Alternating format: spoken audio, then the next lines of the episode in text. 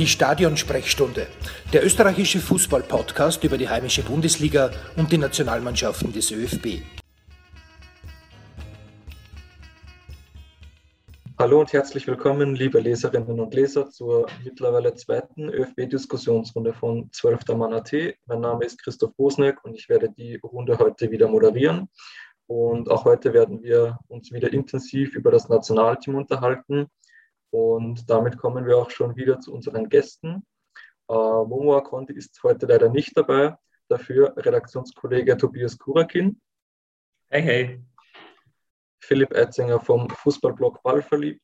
Hello. Und Mario Sonnberger vom Fußballmagazin Ballesterer. Servus. Genau, ähm, dann blicken wir, wie auch schon letztes Mal, wieder auf die beiden Länderspiele zurück. Ähm, gegen Israel gab es ja einen 4 zu 2 Sieg und gegen die Republik Moldau einen 4 zu 1 Sieg.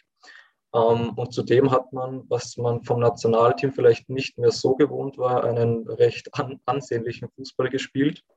Äh, wie bewertet ihr die Leistung des Nationalteams in den beiden Länderspielen? Ja, mal anfangen. Ja, ich ja, fange an. Um, ähm, also John Ole auf mich oder was? Nein, nein, nein ich fange mal an. Das, Sehr gut, natürlich. um, ähm, was soll man sagen? Es ist halt die klassische Es geht um nichts mehr Partie gewesen, beide Male. Die Mannschaft kann, mir kommt vor allem in, in den Partien, wo es entweder um alles geht, wo sie müssen, oder in den Partien, wo es um nichts geht, wenn sie wollen, lösen sie sich halt von diesem engen Korsett, das sie ja, das sie ja wirklich haben, da haben wir eh schon oft genug drüber geredet, und spielen drauf los. Und dann kommt halt was Gutes raus. Ich glaube, das ist ziemlich simpel erklärt, wobei natürlich der schon war, es war ja gegen Moldawien oder gegen Israel in beiden Matches ja auch nicht alles Gold, was glänzt. Eigentlich im Gegenteil, gegen gegen Israel habe ich schon einmal gehabt, die haben sich, kombinieren sich halt jetzt, so wie es gewohnt sind, zum 16er und machen es ist nicht kompliziert. Also im 16er gab es ja gegen Israel sehr wenige Aktionen oder es hat lange gedauert, bis es eigentlich war. Es ging flott zum 16er, dann war die israelische Mauer und dann war irgendwie schon Schluss. Dann probiert mit schnellen, mit Kurzpässen rein und Anatovic Ballverteiler und Sabitzer dahinter, das hat ganz gut geklappt, aber schlechter als es hätte sein können. Und das für mich, war für mich eigentlich ein Zeichen, dass die tatsächlich improvisieren. Und die sind halt gut genug, dass das gegen solche Gegner geht. Weil ich glaube, trotz aller Kritik am Team, man muss nicht damit rechnen, dass gegen Moldawien oder gegen Israel wirklich regelmäßig verliert. Gegen Israel haben wir das letzte Heimspiel ja gewonnen das entspricht ungefähr der Qualität, würde ich sagen. wobei gegen Israel ist dann vor allem auch eben in der, in der, in der zweiten Halbzeit dann ist häufig geworden ist, weil gerade in der ersten Halbzeit habe ich oft den Eindruck gehabt, dass wann der Ballbesitz da war, eben in, in der gegnerischen Hälfte, dass oft eher darum gegangen ist, den Ballbesitz nicht zu verlieren und nicht direkt äh, schnell in den Strafraum zu kommen. Es hat einige Situationen gegeben, wo der Grüll von der Seite äh, Richtung Strafraum gezogen ist und aber vier, fünf Österreicher vor dem Strafraum stehen, aber keiner im Strafraum. Das war ganz frappant im zweiten Durchgang viel besser gegen Israel. Aber die Strafraumbesetzung war sehr viel äh, aktiver, war, es waren immer zwei, drei Österreicher in der Box nicht immer sofort anspielbar, aber äh, damit hat man eben auch Israel ein bisschen weiter in den eigenen 16er gedrängt, hat äh, ein bisschen geschaut, dass man äh, davor ein bisschen Platz kreiert. Das hat dann auch wirklich wie Fußball dann ausgeschaut und man hat Israel dann gar nicht mehr zur Entfaltung kommen lassen, wobei Israel, ähm, weil ja immer auch am ORF sehr geschwärmt worden ist, was das nicht für eine Offensivpower-Mannschaft ist. In Wahrheit, die haben einen Zahavi und einen Nabur und sonst gar nichts. Also das ist eine Mannschaft, die, keine, die keinerlei Kreativität aus dem Mittelfeld ausstrahlt und in zwei Spielen gegen die Truppen sieben Gegentore zu empfangen, das ist ja schon alleine wieder eine Leistung eigentlich. Und sie haben gegen Israel gewonnen, sie haben härtere Arbeit rausgemacht, als es sein hätte müssen. Und gegen Moldawien, ja, ist halt der Gegner schwach. Wirklich. Also die haben, der Grilic, der hat die Zeit gehabt, dass er äh, aus dem Zentrum heraus, von hinten heraus alles diktiert, dass er vor allem die linke Seite gegen Moldawien sehr gut funktioniert, mit, mit Ulmer und mit Grüll, was zwei Spieler sind, die ich gern auch äh, eben auch mal tief, gehen. Das war viel besser als auf der rechten Seite, obwohl der Schaub auch eine schlechte Partie gemacht hat und der Trimmel genauso wenig. Aber da hat man es halt richtig gesehen auf der linken Seite. Das sind zwei, die halt wollen. Und die Moldawier mit ihrem System, das im 5-3-2, die haben auch die Seiten viel freigelassen. Da war, da war Raum da. Und das hat man schon gemerkt. Und äh, ich habe mir jetzt rausgesucht, eben vor dem Moldawien-Spiel, die durchschnittliche Platzierung von allen Teams, die Österreich 2021 geschlagen hat, ist FIFA-Ranking Platz 99. Ähm, und das, das unterstreicht da irgendwo das, was, was, was, du vorhin gesagt hast, Maria. Das sind so diese ähm, Gegner, wo man nicht erwarten kann, dass Österreich verliert. Man, gegen Israel haben sie es doch, doch trotzdem geschafft, aber ähm, so rein vom Prinzip her. Ja, ja. es war okay. Ne? Nicht mehr und nicht weniger. Ja, ich glaube, ich hänge mir da gleich an. Ich glaube, da ist schon relativ viel gesagt worden. Ich würde auch sagen, dass die Leistung jetzt nicht überragend war. Äh, widerspricht auch ein bisschen der Lobhudelei, der OF vor allem im Israel-Spiel äh, betrieben hat. Die Leistung das war Soll. unglaublich. Es, ja, das war wirklich zäh, also wirklich zart manchmal zum Touren. Äh, die Leistungen waren im Soll und draus kommen sind zwei Sieger gegen Gegner, die eindeutig qualitativ weiter schlechter sind, eindeutig unter Österreich einzuordnen. Und es ist, finde ich, eh so eine urösterreichische Krankheit, ähm, aus dem Soll eine Kür zu machen. Das hat man auch bei der Euro relativ gut gesehen, wo wir das Italien-Spiel über den Klee gelobt haben. Ausgeschieden sind wir trotzdem. Jetzt haben wir zwei Spiele gewonnen gegen, wie schon gesagt, sehr qualitativ schlechte Gegner. Äh, taktisch habt ihr sie eh angesprochen ähm, wie es passt hat, äh, was passt hat, was weniger passt hat. Das letzte Mal, glaube ich, hätte man ein Trinkspiel spielen können mit dem Wort Tiefe. Das hat in beiden Spielen wieder komplett gefehlt. Dann hat man es halt anders gelöst. Dann hat halt jeder geschaut, dass er seine Einzelqualitäten mit auf den Platz bringt. Sabitzer Distanzschuss, Kröll 1 gegen 1, Anautovic präziser, schneller Abschluss manchmal. Und das reicht dann halt gegen solche Gegner. Aber spielerische Glanzleistung man beide Spieler nicht wirklich. Na, aber man kann schon zugestehen, dass es unterhaltsam war. Also speziell gegen, man hat da schon Freundschaftsspiele gesehen, die schlechter waren, obwohl es um gar nichts gegangen ist. Siehst jetzt sage ich schon Freundschaftsspiel zu diesem Spiel gegen Moldawien, aber das war es ja fast. Also man hat ja auch schon Spiele ge gesehen gegen, gegen, äh, ja, gegen Moldawien, wo sie sich ja, das famose Lettland auswärts, dergleichen, wo sie sich einfach über den Platz schleppen, unmotiviert und wo mir gar nichts geht. So gesehen war das schon ganz, ganz apart, was da gezeigt worden ist.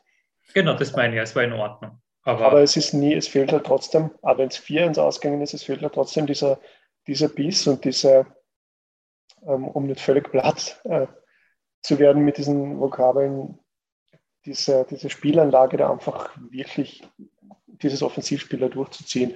Wenn man sagt, das ist jetzt die Methode, mit der man von Anfang bis zum Ende Moldawien ähm, hinten rein spielt, sondern es war nach dem 3-1, nach dem 3-0 schon sehr ressourcenschonend und da hat man gemerkt, okay, es geht halt auch nicht alles, was sie wollen.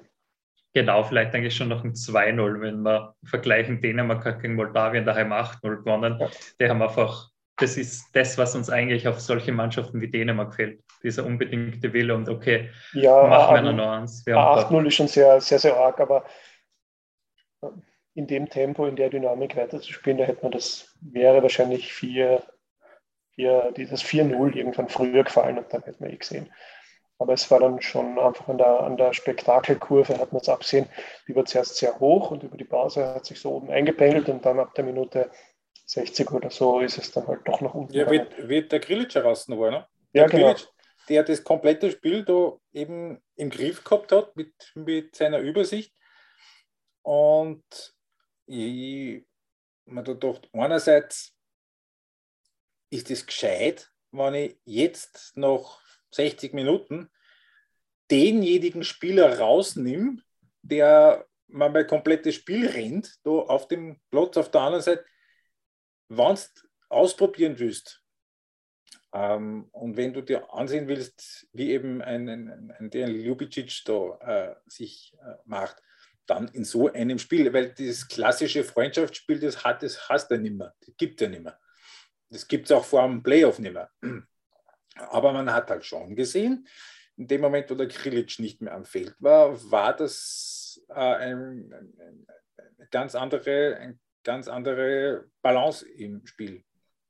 Das, das, das hat er dann schon auch wieder gezeigt, wie wichtig ein Florian Krilic fürs, fürs Nationalteam ist. Einfach von, dem, von, von, von seiner Übersicht und seiner Art und Weise, wie er sich eben hinten den Ball nimmt und eben schaut, wohin das geht. Und das ist, wenn du schon keine einstudierten Offensivstrukturen hast, dann ist es noch am ehesten geschickt, wenn du das so machst, wenn du eben hinten an hast, der da alles, alles or or orchestriert.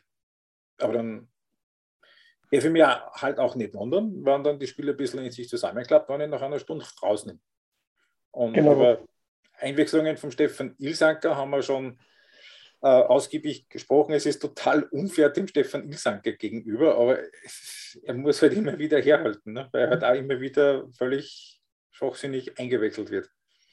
Ja, und es wird ja mit dem Ilsanker nichts Neues poliert. Also es ist ja jetzt auch keine, Waffe, die, er, die man irgendwie den, dem Spiel gemäß einsetzt, wo sich denkt, ja, da kommen die, die Stärken des Ilsanker besonders zur Geltung oder er wird jetzt genau gebraucht oder kann irgendwas Überraschendes machen. Man kann ja zum Beispiel einen ähm, wuchtigen Spieler wie ihn, könnte man ja, wenn es darauf ankommt, wirklich für die Offensive einwechseln. So Hail, Hail Mary, dass man halt mhm. äh, am Schluss hinten äh, vorschickt, um, um halt Gegner zu beschäftigen, solche Spontanadern. Ja. Aber es ist halt wirklich, und das ist halt das Pech des, des Stefan Ilzanker, es ist halt wirklich eine Einheitspreis. Es ist dieser Self-Destruct-Button. Also Ilsanker Wechsel ist schon okay, wir geben das Spiel mal aus der Hand. Liegt nicht an ihm, aber vielleicht kurz dazu ein Satz. Vielleicht kurz dazu ein Satz zu dieser Ilsanker-Wechsel und zu dieser Rolle, die du angesprochen hast. Der hat einmal nämlich super funktioniert. Ich weiß nicht, ob äh, ihr die Meinung teilt oder ob ihr euch noch erinnern kannst. Bei der Euro 2016 gegen, im Spiel gegen Portugal. Das war, glaube ich, das einzige Mal, wo diese äh, Maschinerie Ilsanker offensiv als Stören, Störenfehler und offensiv unter Anführungszeichen äh, irgendwo geklappt hat, weil ich glaube, in dem Spiel haben wir zwei Torschüsse gehabt und eine ist von ihm gekommen.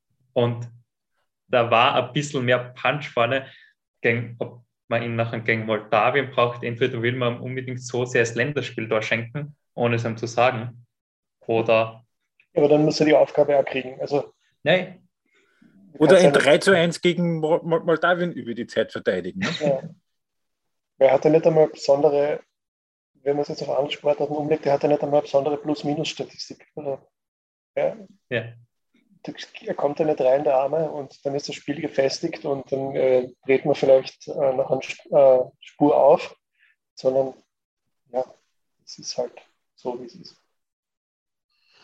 Und um. Ähm. ich hätte gern wirklich jemanden, vielleicht finden wir den, weil es einfach nicht besser war, der mir die Wichtigkeit des Stefan Ilsanker tatsächlich mal illustriert, weil ich bin ja gerne bereit, das, das dazu zu lernen und ich will mir jetzt auch nicht auf dieses äh, auf diese Legende fast schon stürzen, dass der Ilsanker nichts bringt. Weil, also dass er nur defensiv was bringt, aber das ist vielleicht eine Mission, einfach den Menschen zu finden.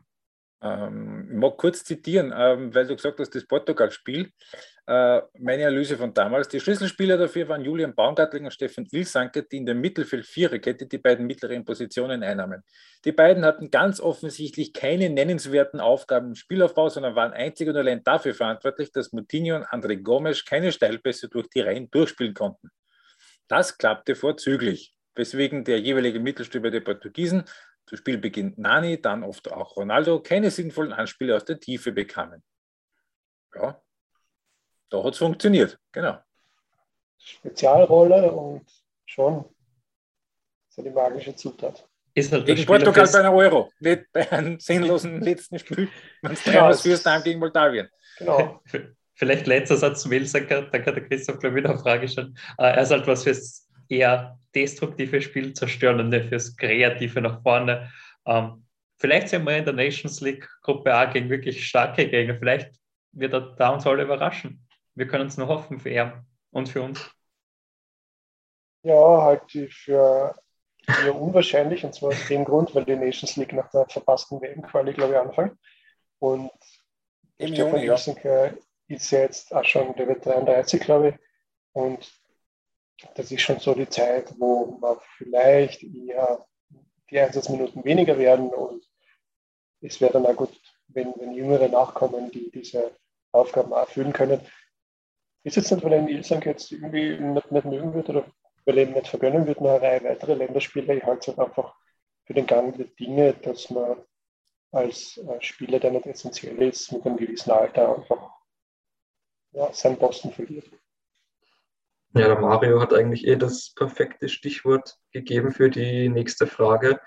Äh, ich würde nämlich gerne nochmal auf die Neulinge im Team zu sprechen kommen. Äh, eben eh Marco Grül oder auch Ljubicic wurden genannt, Nikolas Seiwald, äh, Adamo wurde jetzt auch zum ersten Mal einberufen. welche Rolle werden die bei oder generell die Neulinge eurer Meinung nach in Zukunft fürs Nationalteam spielen? Seiwald sicher eine, also dem traue ich zu, dass er eine sehr gute Rolle spielt, weil das war, man hat ihm angemerkt, dass er noch nicht so richtig drin ist im Team, dass ähm, auch die anderen Spieler noch nicht so hundertprozentig wissen, wie es ihm jetzt, wie, wie sie ihn jetzt am besten einsetzen. Gerade gegen Israel ist er ganz oft angespielt worden, wenn drei Israelis rund um ihn rumgestanden sind. Ähm, sonst ist das Spiel da gegen Israel eher so ein bisschen an ihm vorbeigelaufen. Viele äh, gute Meter gemacht, laufige gemacht, äh, abseits des Balles, äh, wo er mit dem Krilic gemeinsam, das habe ich schon den Eindruck gehabt, dass das eine relativ gute Abstimmung schon ist.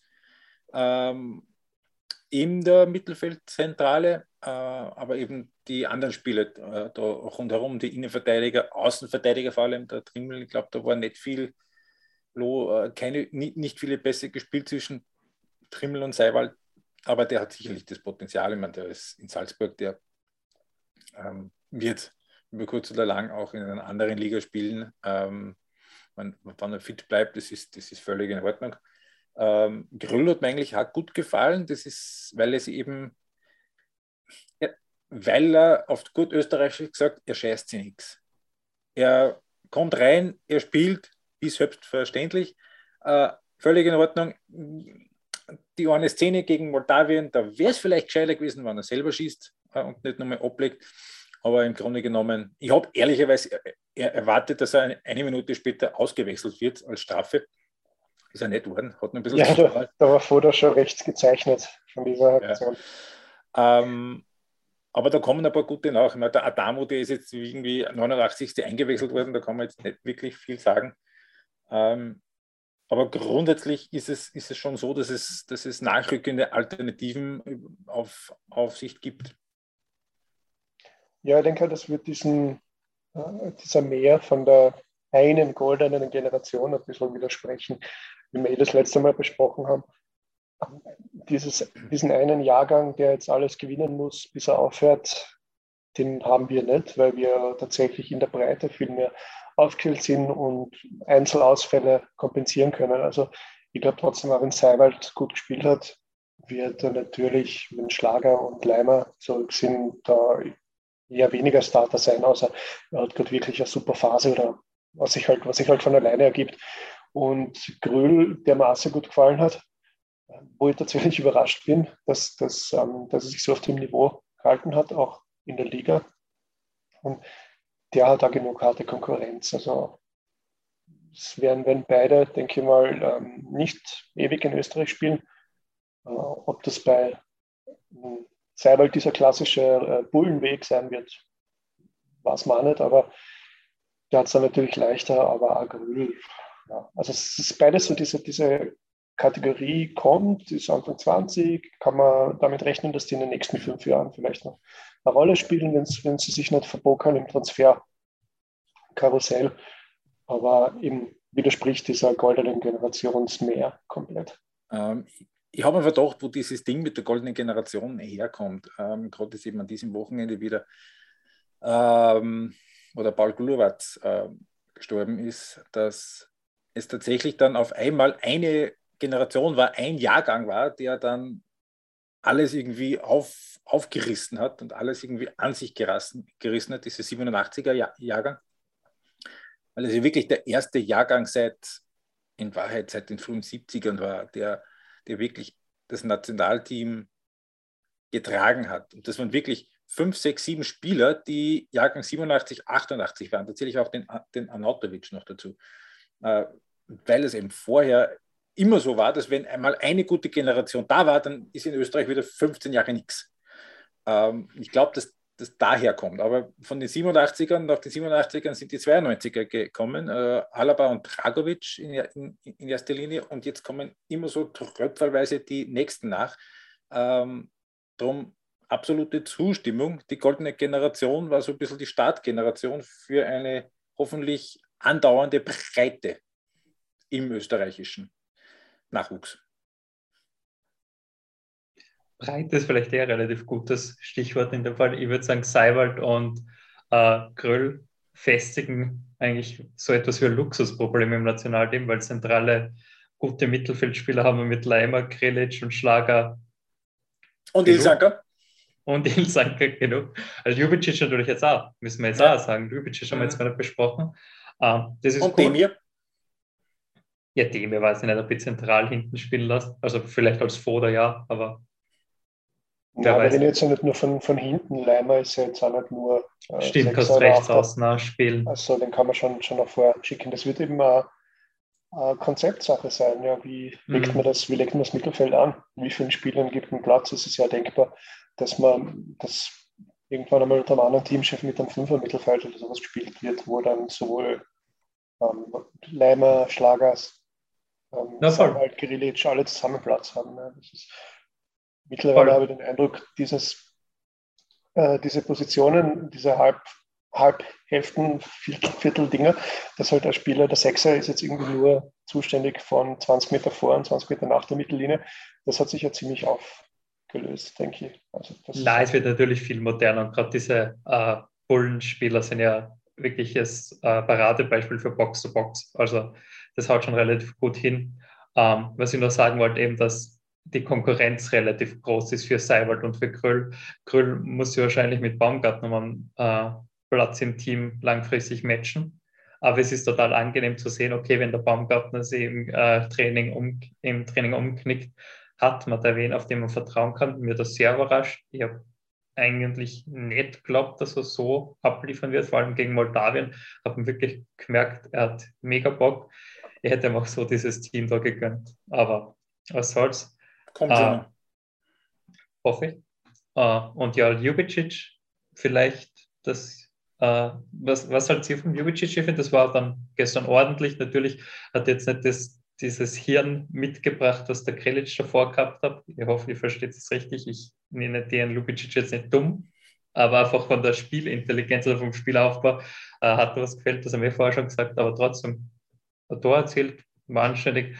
Und ja, Damo, ist halt schade, dass man nur zwei Minuten sieht gegen Israel und äh, da im Flugkopfball nicht ins lange Eck platziert, sondern irgendwie halb passiert und deswegen der Ball vorbeigeht. Es ist von einem Ljubicic nicht, nicht zu erwarten, dass er das zweite Mal eingewechselt wird und äh, einfach das komplette Spiel auf einmal an sich reißt, wie es ein Grilic gemacht hat. Also so wie es das gemeint haben. Ne? Genau. Danke. der Philipp hat ja auch eine äh, einen anderen Spieler noch angesprochen, nämlich Marko Arnautovic. Immer noch sehr wichtig fürs Nationalteam äh, in der WM-Quali. Fünf Tore in fünf Spielen. Ähm, und auch Foda hat nach dem Spiel äh, gesagt gegen Moldawien, dass dann im Playoff auch wieder alle Spieler fit sein werden und dass es ähm, äh, sozusagen dann besser laufen wird. Und da wäre eben meine Frage an euch, äh, ob ihr auch der Meinung seid, dass das Nationalteam von einzelnen Spielern abhängt, wie zum Beispiel Arnautovic oder Sabica, und welche Rolle diese ja, wichtigen Spieler äh, im Nationalteam spielen. Diesen Satz von Foda habe ich ganz furchtbar gefunden. Das ist so, ja, der hat einen wirklich, wirklich breiten Kader jetzt und hat den Arnautovic wieder zur Verfügung, hat den Dragovic, hat den Alaba äh, ja, und du kannst wirklich nicht sagen, ja, wenn dann alle wieder da sind, wird es noch viel besser, weil das, das muss man vergleichen, diese Qualität, die es bis jetzt gibt. Ja, weil es spielen halt nur elf. Und es ist jetzt nicht so, als, als hätten wir eine Mannschaft, wo, wo da wirklich das Herz rausgerissen wurde und äh, jetzt irgendwer nicht spielen hätte können, der das auf ein anderes Level hebt. Solche Leute, das ist, wenn es gut läuft, der Autovic, der wirklich einzelne Sachen entscheiden kann, aber wir haben auch gesehen, dass es ohne ihn auch funktioniert. Funktioniert nicht immer, weil derzeit die Konkurrenz gerade im Sturm äh, nicht so gut ist, aber ansonsten, das muss, das auch mit der Mannschaft muss die qualifizieren. Ja. Das ist wirklich ein, ein bisschen ähm, Nebelgranaten, die er da geworfen hat, der Frango. Vor allem die, die jetzt reingekommen sind, die waren ja nicht das Problem. Das ist genau das Thema, was wir gerade gehabt haben. Ein Grüll hat ja gut gespielt und ein Seiwald hat gut gespielt und der Trimmel war auch in Ordnung. Ja.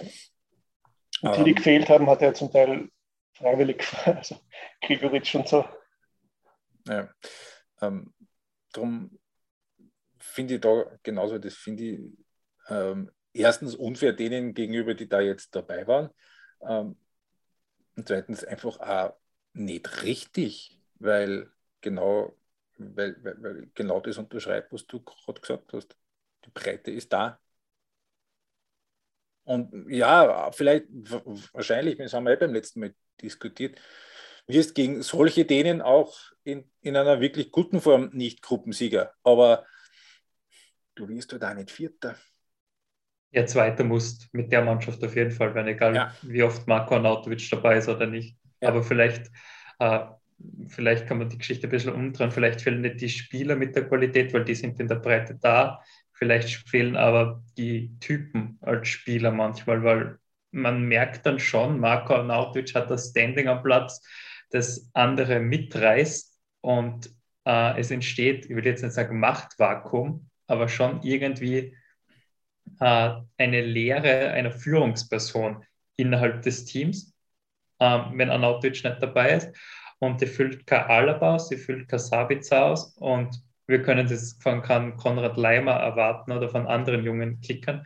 Und vielleicht ist Arnautovic dahingehend wichtiger, auch wie er ähm, am Platz auftritt, als das, was er am Platz macht. Vor allem auf der Position weil, weil der Anautovic, das hat man gerade gesehen, eben in den beiden Spielen, äh, relativ viel auch nach hinten kommt und sich von, von hinten auch, auch, auch, auch die Bälle holt und einfach auch durch, durch seine Präsenz schon mal äh, beim Gegner auch irgendwo was macht. Auch wenn ich zum Teil den Eindruck gehabt habe, ein 33-jähriger Anautovic wirkt irgendwie älter als ein 40-jähriger Ibrahimovic. Ähm, so ein vom, Feeling her. wenn, aber das ist halt, das ist halt genau richtig. Das hat halt ein Gregoritsch nicht. Und ein Kara auch nicht. Also der eine wegen seiner Spielweise und wegen seiner, äh, seinem generellen Naturell und der andere, der Kara, der ist einfach noch nicht lang genug dabei und, und das hätte ein Kalajdzic, aber der ist halt verletzt. Weil der Kalajdzic natürlich auch wieder ein anderer Typ ist, aber ähm, der Kalajic möchte ich vielleicht noch auf die, auf die Liste derer geben, die einen Unterschied machen können. Das stimmt, den muss man dazu zählen. Definitiv, das hat man, glaube ich, relativ gut auch im Spiel in Schottland gemerkt oder bei seinen zwei Toren. Da war wirklich auch Aufbruchstimmung dabei und auch, jetzt blöd gesagt, wie, wie er gejubelt hat. Da hat man einfach gemerkt, okay, da fällt der Last ab und weiter gehen wir.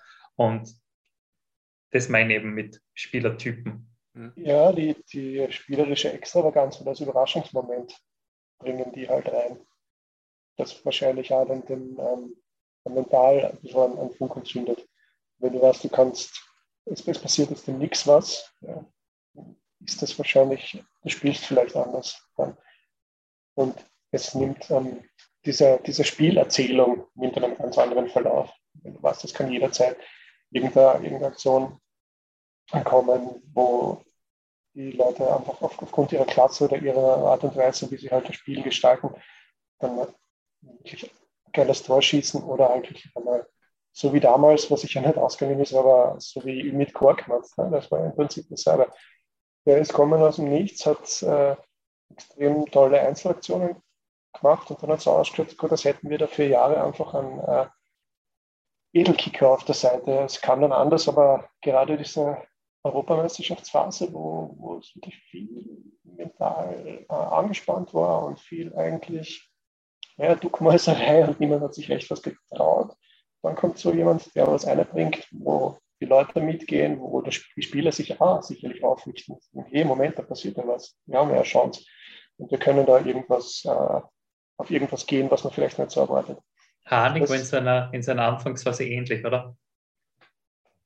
Hanik sehe jetzt eigentlich, habe jetzt eigentlich eher als, verlässlichen Arbeiter in, in Erinnerung, aber also gerade so, die ersten gerade so die ersten Länderspieler war für mich da auch relativ viel Aufbruchstimmung dabei. Ich meine, äh, das erste ja, weil das generell die Phase war, wo die, wo die 2007er reinkommen sind. Genau. Wo dann ja. eben der Hanik war, dann ist, dann ist der, der, der, der Junusovic dazugekommen, da war ein Kavlak auf einmal da, da war ein Brödel auf einmal da. Das ist eben genau diese, diese, diese 87er-Jahrgang, der dann einfach da 20 Jahre alt war, die, die WM gehabt hat und da einfach reingekommen ist. Das war einfach generell, glaube ich, dieses, dieser frische Wind, den, den das, das Turnier in Kanada damals einfach in den ganzen österreichischen Fußball reingebracht hat. Und da war der Ümit Korkmaz gar nicht dabei. Der Ümit Korkmaz hat damals Regional, äh, Wiener Liga gespielt mit der Rapinamateure.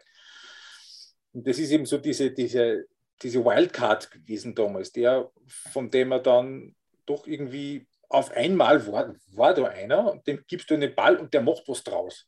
Und, und, und nicht irgendwie so, okay, ich habe den Ball und was mache ich jetzt damit und wem kann ich ihn jetzt weitergeben, sondern ich habe den Ball und bam. Und ich gehe noch vier, ich gehe ins 1-1. Und, und äh, das war gerade in dieser zweiten Halbzeit gegen Kroatien damals, im ersten Europameisterschaftsspiel, das war eine völlig andere Mannschaft auf einmal. Und dann eben auch in der ersten Halbzeit gegen, gegen Polen bis sie das Gegentor kassiert haben und sie die Polen hinten reinstellen haben können. Und eigentlich war auch damals das Spiel gegen, gegen, gegen die Deutschen völlig in Ordnung, wo der Korkmaz dann auch von Anfang an gespielt hat. Und das, hat eben, das ist ähm, auch ein Punkt, den ja beim letzten Mal auch der Momo angesprochen hat. Also das, ist, das ist genau das. Es, es, spiel, es ist einfach so viel, also Improvisation an sich ist ja nichts per se Schlechtes innerhalb von einer Fußballmannschaft und in den, in den Angriffsstrukturen. Das Problem ist, wenn es nur Improvisation ist, dann kriegst du ein Problem. Und eben diese Balance zum Herstellen, die hat eben, die hat es unter Foda nicht gegeben. Eben in der Endphase unter dem Koller genauso nicht, weil eben dann genau die gleiche Herausforderung dann da war, dass eben die Mannschaft selbst was kreieren hat müssen. Ähm, aber, aber, aber man sieht es ja zum Beispiel eben bei Kasper Jülmann in Dänemark. Es geht ja, es geht ja auch auf Nationalteam-Ebene.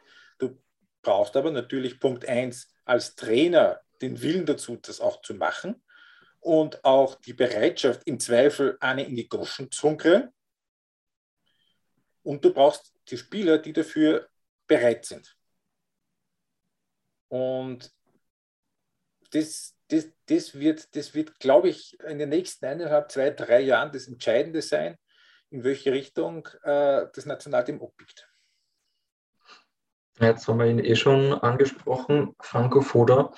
Äh, nach dem Länderspiel gegen die Republik Moldau ist er ja vom äh, neuen ÖFB-Präsidenten bestätigt worden im Amt und wir gehen mit ihm in die WM-Playoffs. Im März ist das für euch die richtige Entscheidung? Es ist nachvollziehbar und es ist logisch. Entschuldigung. Ja, komplette ähm, Zustimmung. Weil, weil, weil es bringt da ja nichts, wenn, du jetzt an, an Foder lieferst, ähm, aber die restlichen Strukturen nicht geschaffen worden sind. Also auf Deutsch gesagt, ich halte es für wesentlich intelligenter, erstmal die Personalie Sportdirektor zu klären und dann mit diesem, wer es auch immer ist, ob der Peter Schöttl ist oder ein anderer, die Personalie Teamchef zu klären. Das ist völlig logisch. Ähm, es ist jetzt nicht die dramatische Eile. Äh, ich finde es immer lustig, wenn von Playoffs die Rede ist. Es wird ein Playoff werden. Einzahl für Österreich.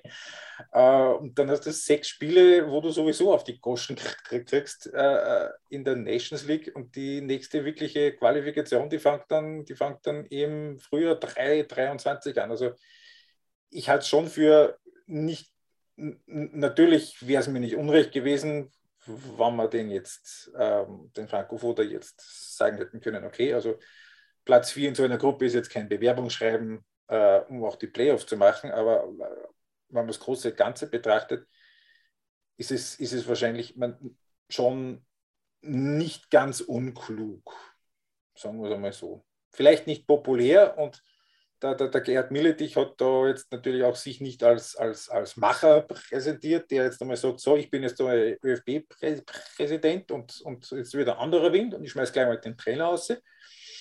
Es, ist, es wirkt alles eher zaudernd, aber, aber wenn, wenn man sich das überlegt, was dahinter steht, ist es wahrscheinlich nicht die dümmste Entscheidung. Ja, vielleicht ist äh, zusätzlich auch dazu menschlich die korrekte Vorgehensweise. Der, F, äh, der ÖFB sagt jetzt über Monate hinweg, man will keine Schnellschussmaßnahmen setzen, dann kann man schwer einen Trainer äh, kicken, nachdem es jetzt so zwei Spiele okay gelaufen ist.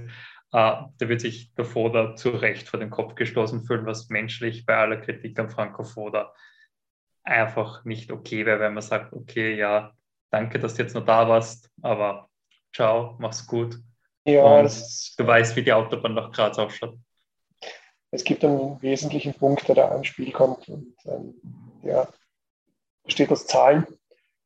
Äh, davor ist sicherlich so ein guter einfach noch Trainer, weil er einen längerfristigen Vertrag hat. Und ich glaube, nichts Schlechteres kann im ÖFB passieren, als wenn sie jetzt einen neuen Trainer einkaufen. Also einkaufen im Sinne von, dass man den ja auch bezahlen muss, gut bezahlen.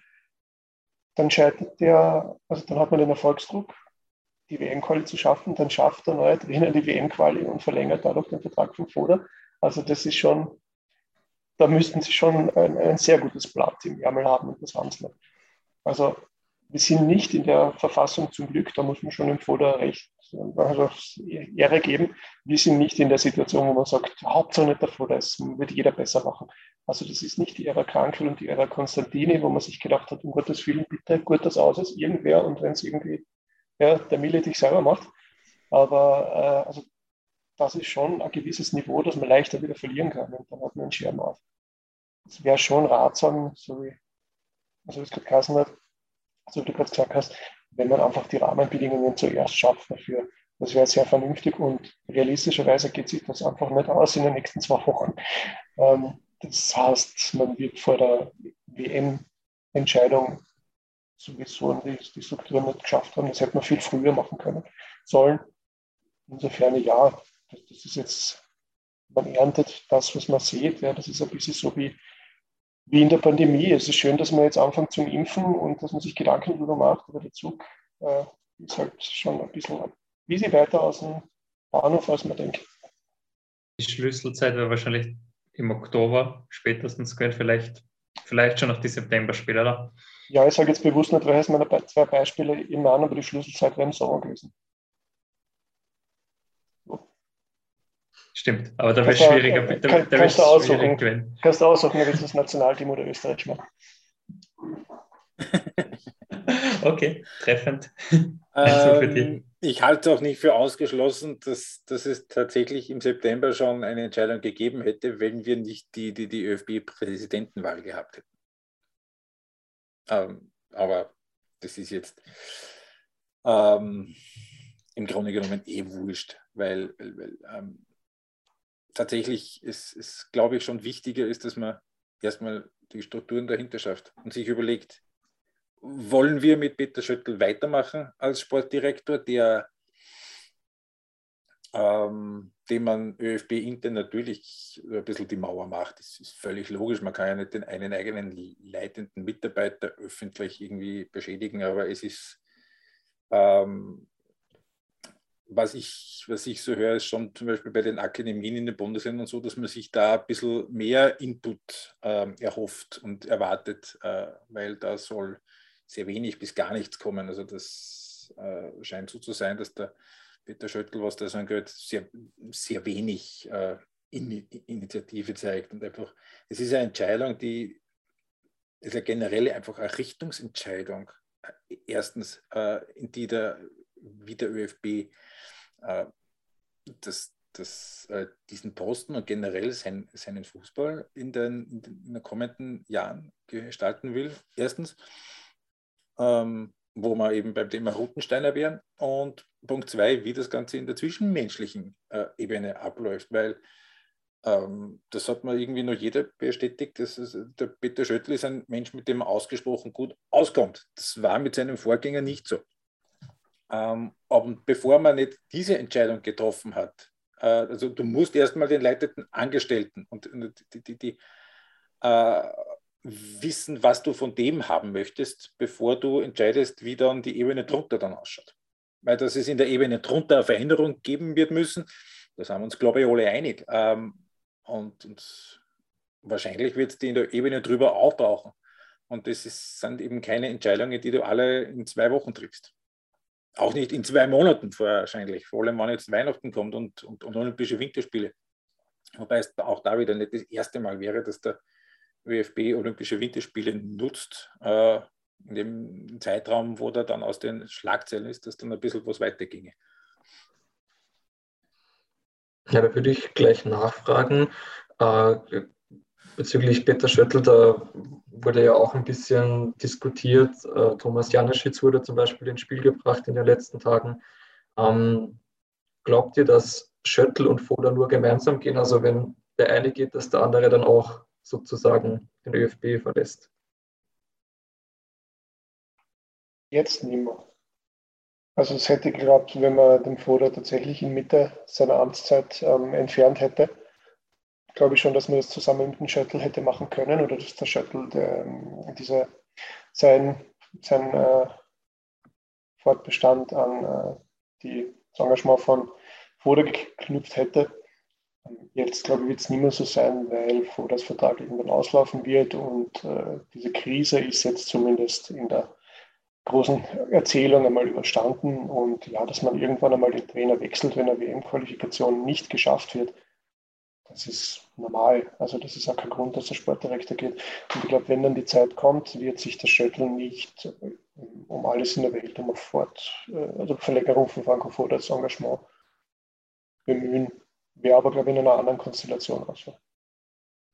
Ja, ich glaube, das stimmt. Äh, das trifft es relativ gut. Ich glaube, dass der Schöttl bisher Franco Foda so lange den Rücken gestärkt hat, weil er gemerkt hat, okay, sein Job hängt noch sehr stark mit dran, mit der Personale Foda. Das hat sie jetzt da, erübrigt sie mehr und mehr. Und ähm, Peter Schöttl kann weiterhin Sportdirektor sein, auch wenn Franco Foda nicht mehr Teamchef ist. Ich glaube, das ist mittlerweile relativ klar geworden.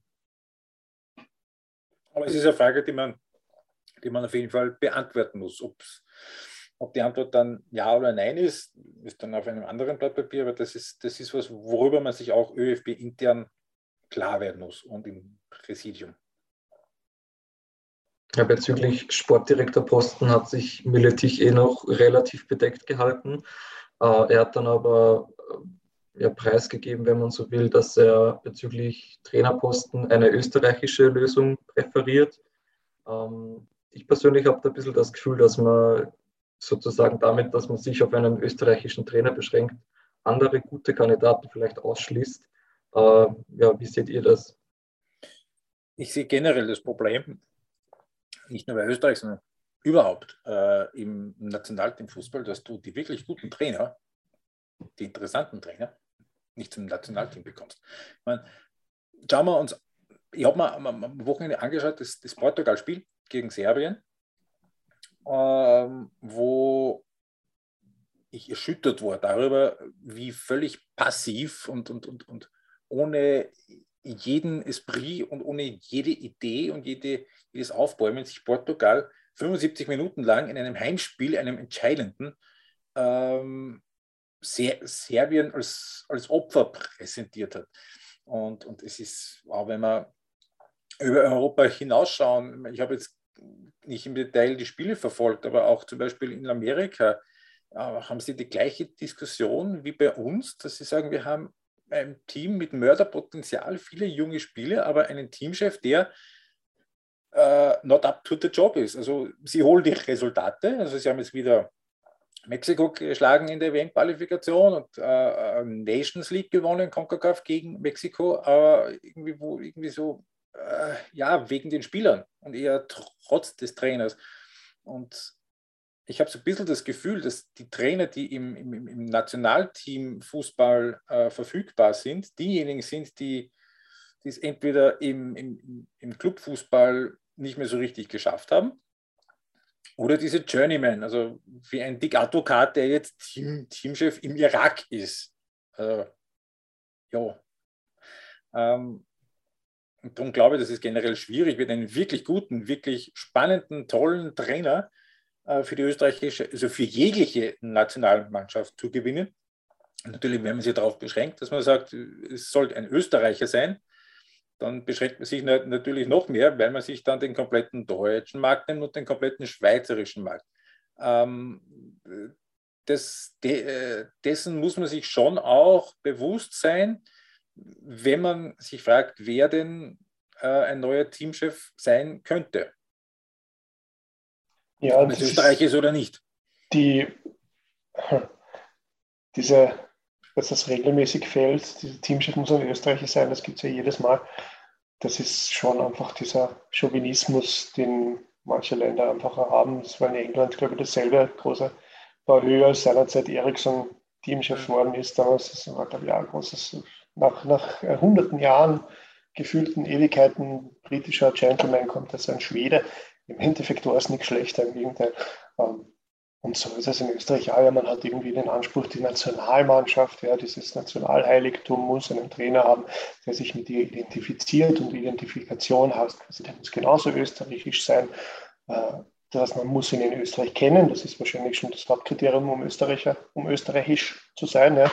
Und nicht gerade so. Ja. Also er, er, muss diesen in diesem österreichischen Biotop einfach mal verankert sein auf die eine oder andere Weise.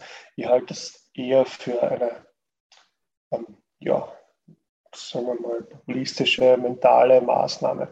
Jetzt in derzeitigen, warum sollte man sich, warum sollte man sich auch, wenn man vernünftig vorgeht, selbst beschneiden in der, in der Teamchefwahl. Das ist überhaupt kein Not und überhaupt kein Kriterium.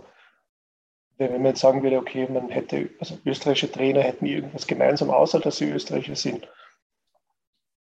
Es ist ja nicht einmal die, die Sprache. Ja. Es, wenn du sagst, der isländische Trainer, Island nimmt nur einen isländischen Trainer, weil sie sonst keiner versteht.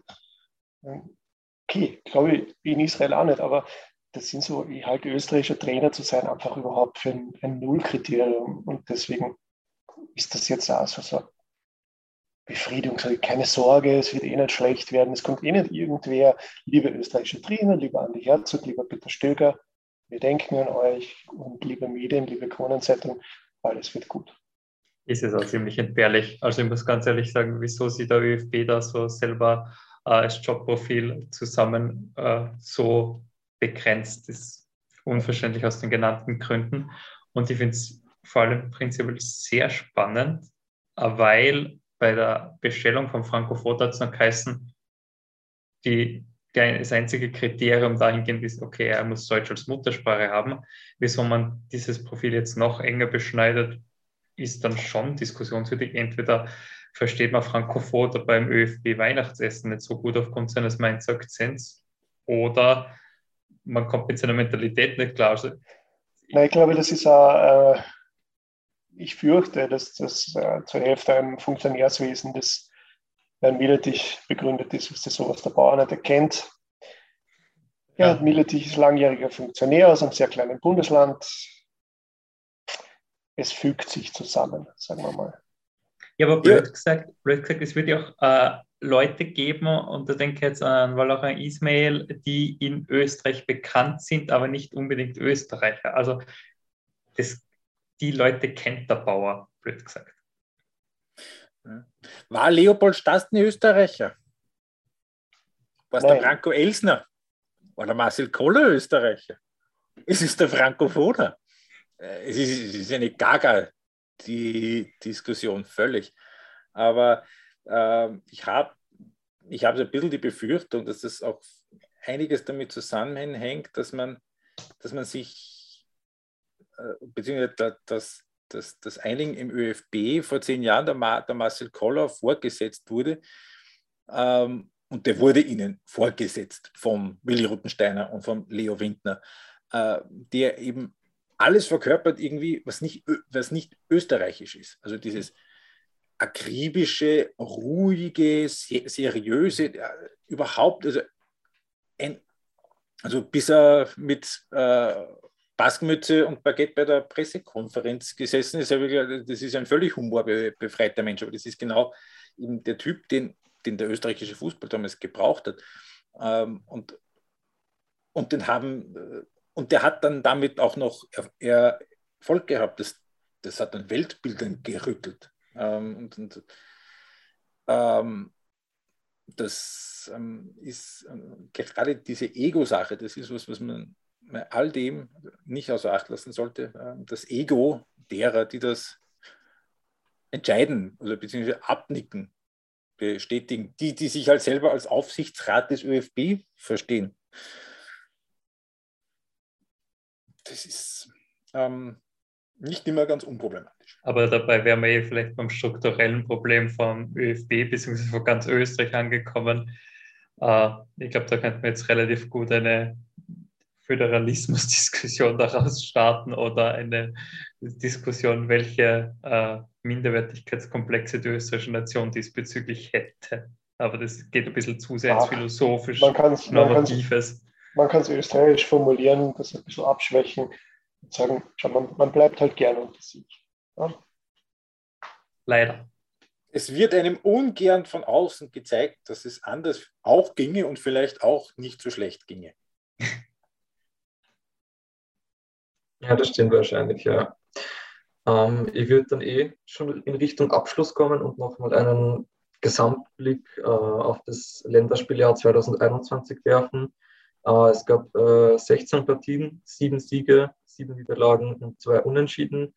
Äh, die EM war dabei in diesem Jahr und ja, vielleicht auch fast schon historische Niederlagen gegen äh, Dänemark und Israel.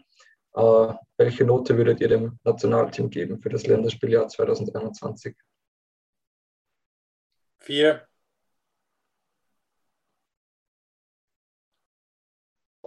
Ja, vier eigentlich fast. Ja, ich glaube, vier trifft es ziemlich gut. Wobei ich mir nicht ganz sicher bin, ob man wirklich immer von sieben Niederlagen sprechen soll, weil natürlich ist Italien das Spiel verloren gegangen. Aber ich glaube, durch UEFA-Koeffizient, also durch UEFA-Wertungen wird das als unentschieden gewertet. Nein. Oder täusche ich mich da Nein. komplett? Nein. Okay, dann bin ich still. Elfmeterschießen wird als ah, ja. unentschieden gewertet. Was, das schneiden wir raus, dass wir da verdammt haben, okay? äh, ich habe hab hm. gestern, gestern äh, in meiner Geschichte für auf, auf Weekend.at geschrieben, ähm, dass das Nationalteam das erste Mal in der Geschichte ins Europameisterschaft Achtelfinale gekommen ist und bei der Wahl zum Sportteam des Jahres trotzdem nur Vierter geworden ist, abgeschlagen hinter dem nordischen Kombinierer-Duo Lamparter Kreiderer und gerade mal so vor der Mixed Biathlon Staffel. Das war aber ein cooles Team. Biathlon das war ein cooles Team, das ist richtig, ja. ja. Aber ähm, normalerweise, wenn eine österreichische Mannschaft nicht nur bei einem Turnier dabei ist, sondern dort auch noch zwei, zwei Spiele gewinnt und fast noch ein drittes, wirst normalerweise nicht bei einer Wahl zum Sportteam des Jahres nur Vierter. Sehr bezeichnend für das alles eigentlich. Hm. Ja, wir sind dann auf jeden Fall gespannt, was das nächste Jahr bringt. Ähm, die ersten Länderspiele ja im März im WM-Playoff äh, Franco Foda wird Teamchef sein, Peter Schöttl wahrscheinlich Sportdirektor. Und wir können uns, denke ich, auf spannende Spiele freuen und dann wahrscheinlich auch auf eine spannende Diskussionsrunde. Und damit möchte ich mich auch bei euch wieder bedanken. Und ich hoffe, liebe Leserinnen und Leser, ihr hattet Spaß beim Zuhören und wir hören uns nächstes Mal wieder. Dankeschön. Danke sehr. Dankeschön. Gerne.